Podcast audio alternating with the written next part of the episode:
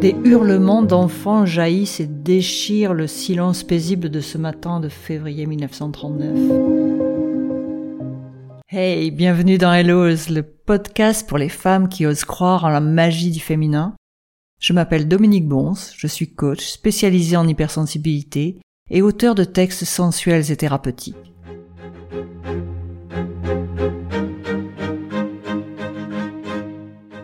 Je suis ravie de te retrouver pour ce nouvel épisode, pour cette lettre R. Ça va être R comme euh, raconter, raconter une histoire, raconter mon histoire, mon histoire familiale. Les secrets, les mémoires, les charges émotionnelles se transmettent de génération en génération. Et parfois il est temps de s'en libérer.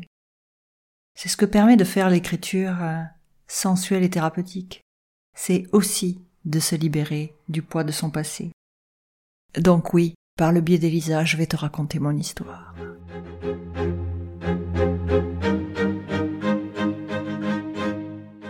Alger, le 23 février 1939.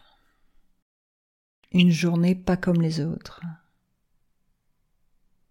L'histoire démarre dans l'Algérie coloniale. Cette Algérie française où prévalent malheureusement les inégalités selon la couleur de peau et la religion, et où se côtoient trois mondes. Celui des colons européens rangés par un complexe de supériorité raciste qui cultivent et mettent en valeur les terres qu'ils croient leurs, celui des républicains de la Troisième République, ces hommes et leurs familles envoyés de France pour faire appliquer les réformes républicaines. Parmi ces familles, mes grands-parents, Jeanne et Jean et leurs quatre enfants, mènent une vie paisible dans l'immeuble Belle Amie. Et puis enfin celui de la population musulmane, souvent repliée sur elle-même et confinée dans son statut de main-d'œuvre. Parmi eux, Aziz, le concierge et homme à tout faire de l'immeuble Belle Amie, et Fatima et Tara au service de mes grands-parents. Fatima et Tara se partagent les tâches ménagères. Ces derniers temps, elles redoutent de croiser Aziz le concierge au détour d'un couloir. Il grommelle des paroles incompréhensibles à chacun de leurs passages, ses mains les frôlent sans cesse, son haleine est fétide et son regard de plus en plus vicieux. Elles hésitent à en parler à la gentille Madame Jeanne. Jeanne, ma grand-mère, est une femme douce, tout en rondeur, les yeux pétillants de bonté. Comme tous les matins, Jean, son mari, bel homme, brun, militaire et autoritaire, est parti avec ses hommes faire respecter l'ordre dans la ville. Leurs deux plus grands enfants sont à l'école, et la petite Anne, qui n'a que quatre ans, est descendue jouer à cache-cache avec les enfants de son âge dans la cour de l'immeuble. Et Jeanne allait Arnaud, le dernier né. La vie semble douce ce matin de février 1939. Et pourtant ce jour-là, la vie de mes grands-parents et surtout celle d'Anne bascule.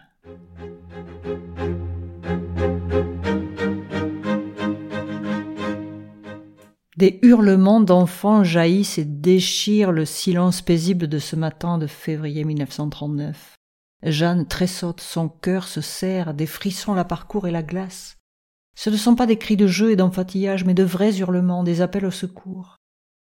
Seul Arnaud, son dernier né, semble ne pas avoir entendu les cris et tire goulûment sur son sang. Jeanne est en alerte. Des pas se pressent dans les escaliers. Ce sont les mères qui rejoignent leurs enfants. Jeanne se résout à envoyer Fatima à la recherche d'Anne. Les hurlements s'arrêtent, laissant place à un brouhaha puis à des bruits de pas dans l'escalier. Des pas qui se rapprochent de son étage et s'arrêtent devant sa porte. Avant même que la porte ne s'ouvre, Jeanne est parcourue d'intenses frissons. Elle ressent le malheur au plus profond d'elle. La porte s'ouvre.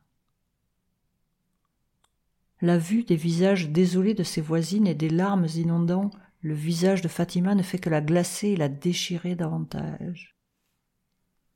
Anne a disparu. Aziz, le concierge, l'a arrachée à ses camarades de jeu et s'est enfui. La fillette hurlant dans ses bras. Impossible de savoir où il l'a amenée. Jeanne vacille, se raccroche à l'angle de la table, essaie de recouvrir ses esprits, de ne pas penser au pire, cependant au plus profond d'elle, elle s'encane à mal, elle sait qu'elle a peur. Ses voisines s'affairent autour d'elle, elle manque d'air, elle étouffe. Tout son corps, tout son cœur hurlent en silence. Non. Anne, où es-tu, ma petite fille adorée? Jeanne ne sait que faire en attendant l'arrivée de son mari que Fatima et Tara sont partis chercher. Un immense désarroi l'étreint. Ses voisines éplorées l'entourent, elle les regarde sans les voir, les écoute sans les entendre. Comment survivre au milieu de ce bruit, de ces piaillements de femmes, de mères remplies d'émotions, mais aussi de soulagement et de joie contenue que ce ne soit pas arrivé à leur propre enfant?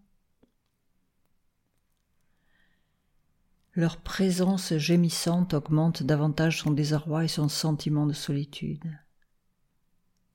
Elle se sent incroyablement seule au milieu de toutes ces femmes et pourtant la solitude à ce moment-là ne serait-elle pas encore plus dure à supporter? Combien de temps Fatima et Tara vont-elles mettre avant de trouver Jean? Jeanne n'arrête pas de prier, d'invoquer tous les saints, mais tout son corps lui dit que cela est vain.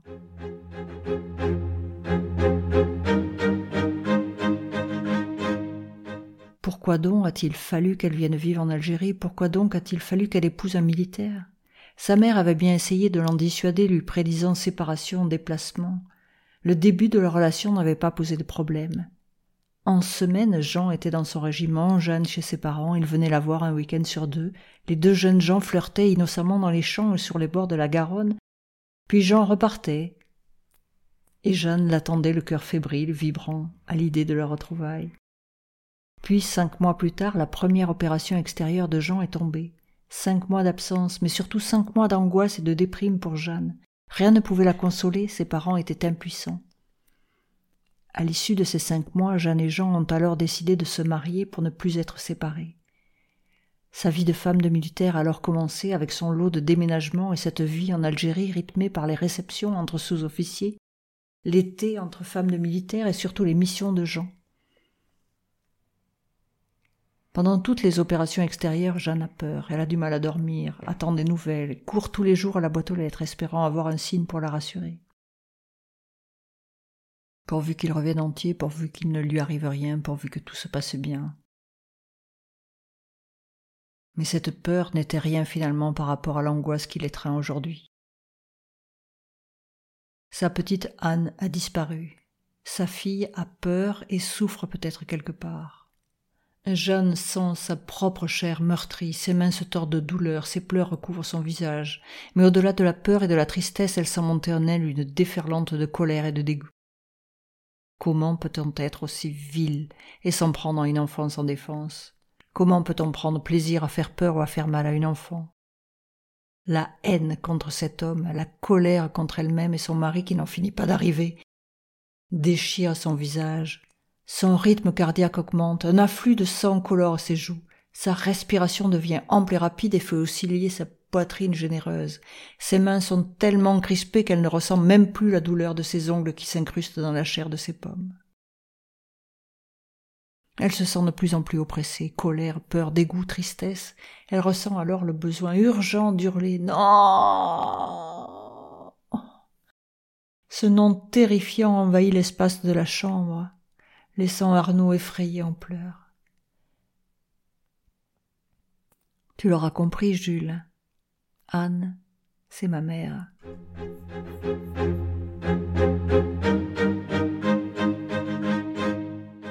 Je vais te raconter, Jules, l'autre partie de l'histoire. Anne sourit à ses amis et se retourne contre le mur. La partie de cache-cache continue et c'est à son tour de compter.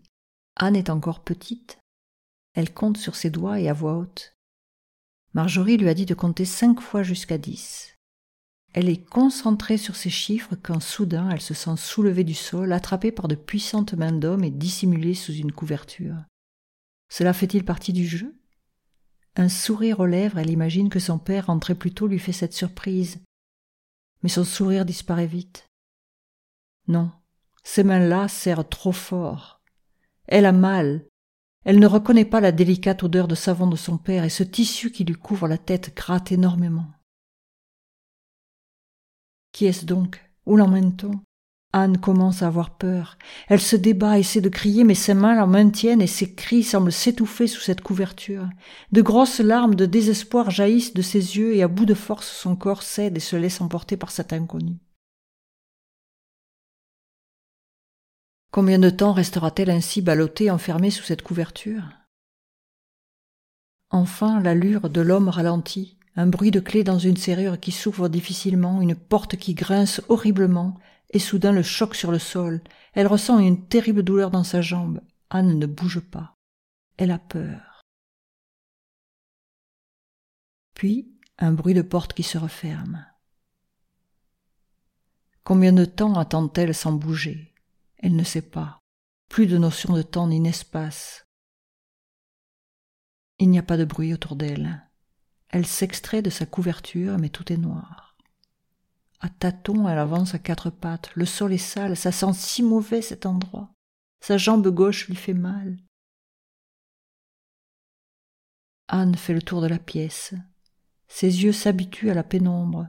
Un ray de lumière jaillit de sous la porte. Il n'y a aucune autre sortie que cette porte. Son genou gauche est plein de sang, sa belle robe est déchirée.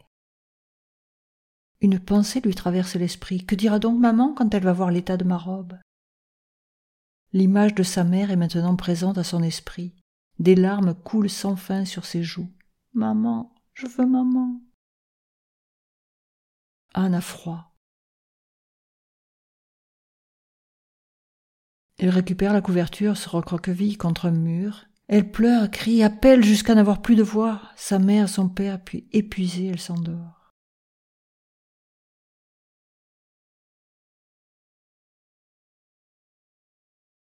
La suite, Jules, tu l'imagines.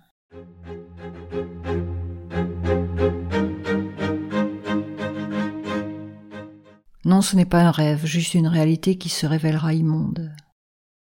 Anne émerge de son sommeil sous la pression de mains lourdes qui la touchent. Que se passe-t-il donc? Elle connaît cette voix qui semble lui donner des ordres. Elle ouvre des yeux effrayés dans la pénombre. Elle reconnaît à peine le visage d'Aziz tant il est déformé. Déformé et tordu par des mots dont elle ne connaît même pas le sens. Convoitise, vice et luxure. Comment peut-on imaginer que cet homme qui jouait encore hier avec elle et ses amis puisse s'être ainsi transformé en prédateur? Elle ne peut échapper à cette main rêche qui se faufile sous sa robe, arrache sa culotte et maintient ses jambes écartées.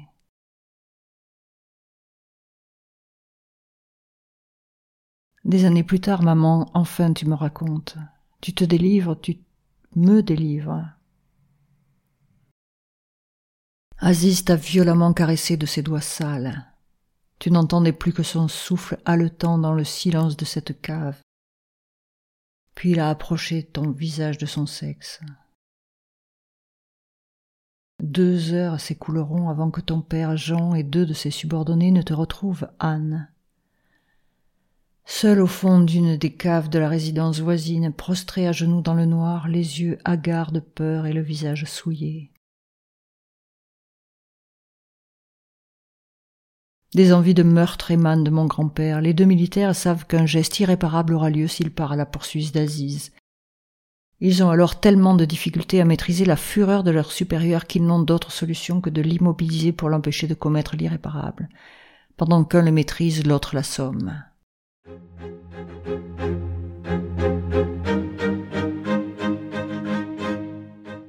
Si tu le veux bien, Jules, je te raconterai la suite la semaine prochaine.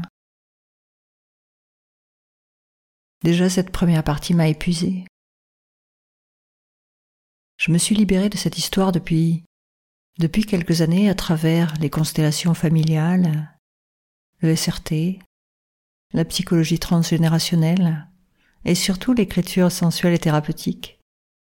Je me suis libérée de mon passé, libérée de ces mémoires d'abus, libérée de toutes ces difficultés face aux hommes et face à la sexualité.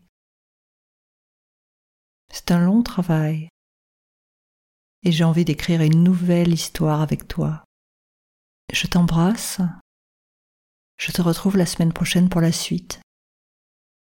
À bientôt. Signé Elisa.